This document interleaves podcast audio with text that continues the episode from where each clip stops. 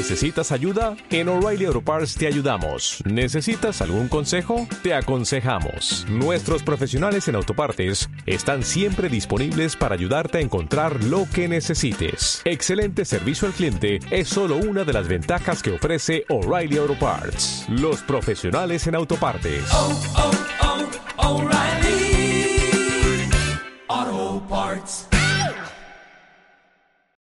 Buenas a todos y todas, bienvenidos una vez más al podcast de Efecto Dorsal. Mi nombre ya lo conocéis, Pablo Docal, entrenador de triatlón por la Federación Española y biomecánico y preparador físico en la sala Fisioelite Sport de Bilbao.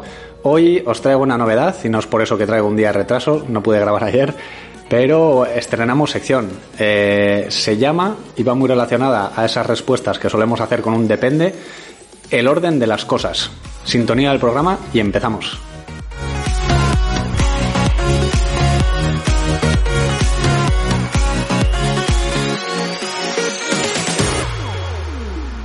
Bueno, como os decía, eh, muchas veces eh, habéis hecho preguntas que no me ha quedado otra que responder con un depende, ¿no? Depende del objetivo, depende de muchas cosas. Eh, en este caso he ido dándome cuenta que hay muchas de esas preguntas que al final se, se responden un poquito por el orden de las cosas, ¿no? El, ¿En qué orden debemos hacer las cosas para que las cosas tengan sentido? en este caso, eh, me explico, por ejemplo, eh, el, supuesto de hoy es algo más personal, el caso que, que, voy a presentar hoy es algo más personal y es algo más de opinión, pero por ejemplo siempre se dice que cuál es el, el orden de prioridad, por ejemplo, de, de los tres factores, digamos, que más afectan en, en el rendimiento, ¿no? que sería el entrenamiento, el descanso y la nutrición.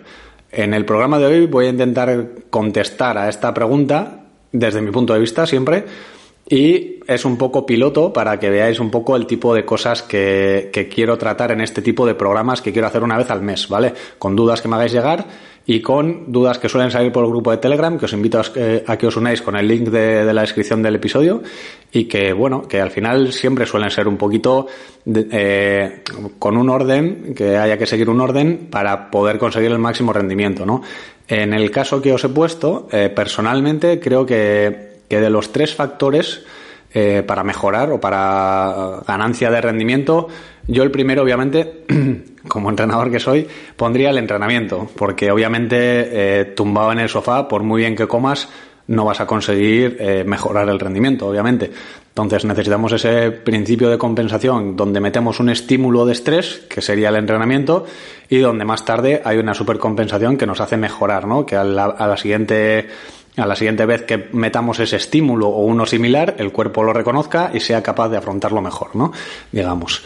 Eh, eh, obviamente es el pilar básico, porque si no entrenamos no vamos a mejorar nunca, pero tenemos otros dos factores que suelen estar ahí siempre un poco como peleando entre ellos, ¿vale?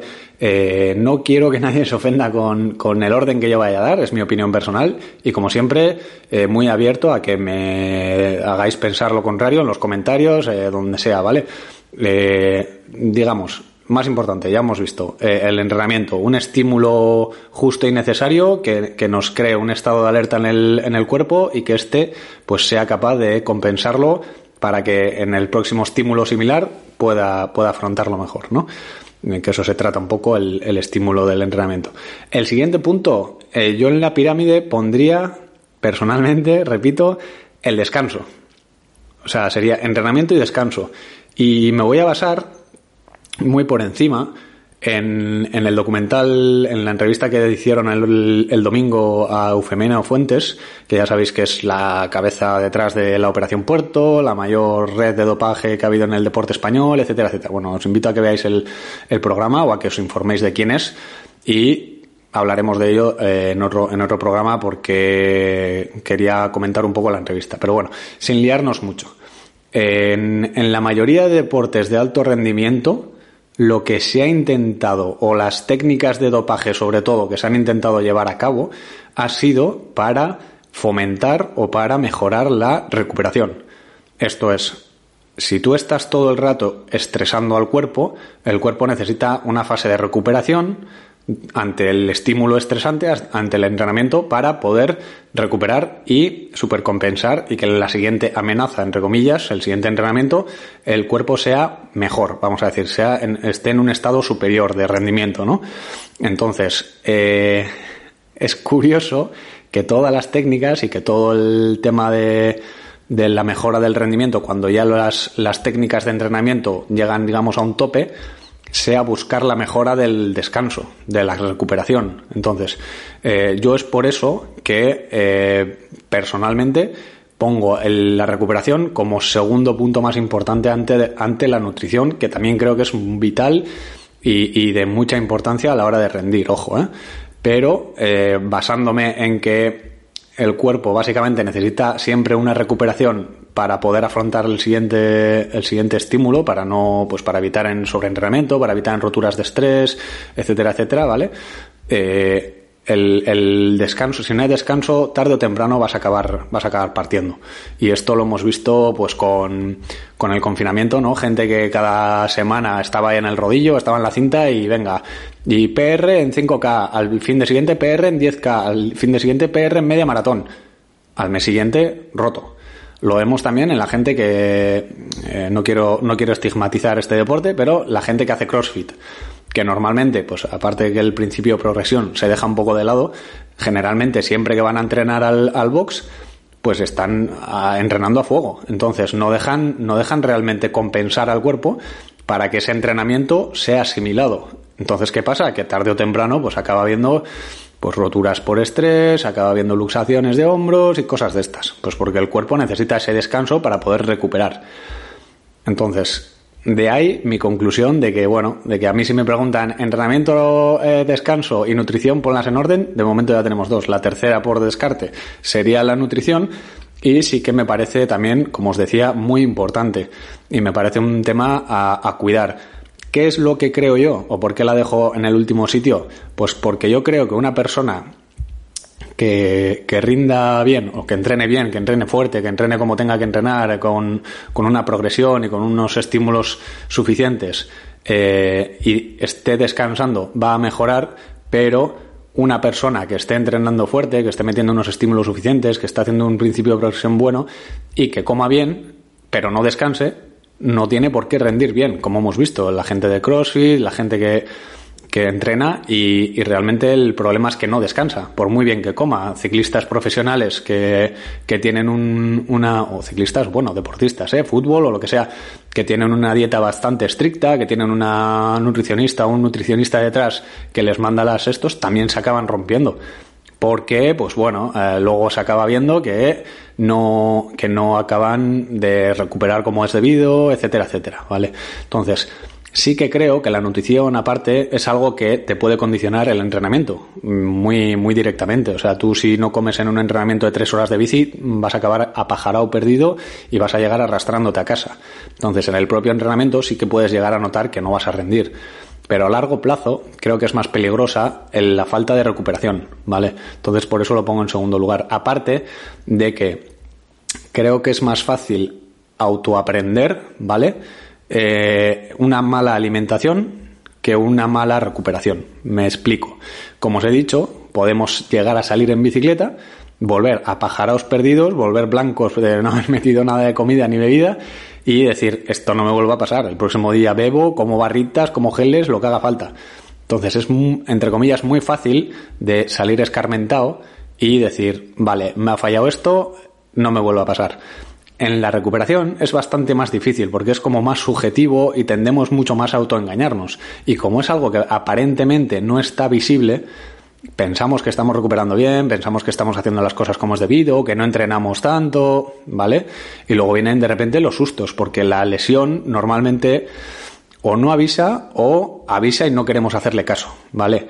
Y no es que sea algo puntual en un entrenamiento que lo pasas fatal y dices, vale, ya no me vuelve a pasar, sino que es algo que está ahí de fondo, que está ahí, que no queremos hacerle caso porque nos obliga a parar, porque nos obliga a descansar, porque nos obliga a hacer un, ciertas cosas y al final nos acaba pasando factura.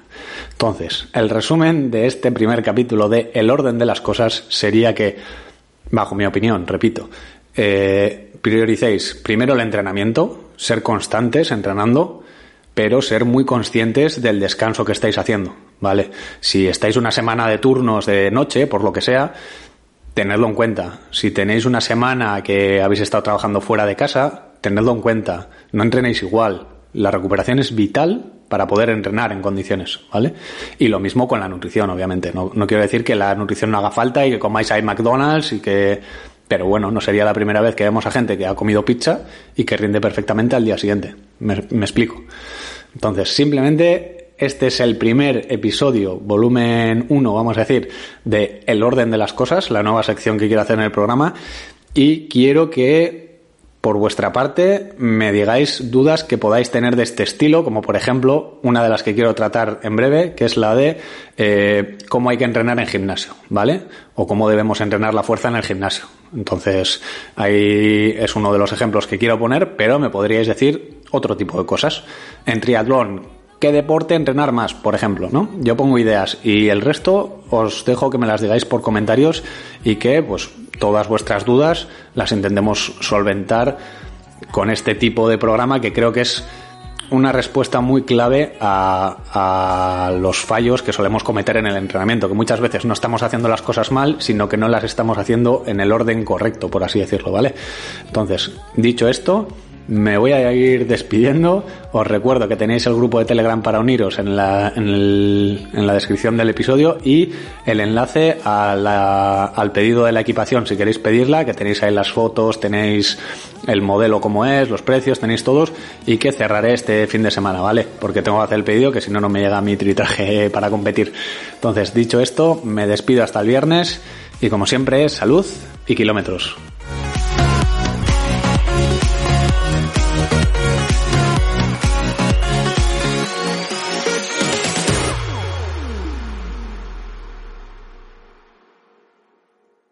Dale más potencia tu primavera con The Home Depot.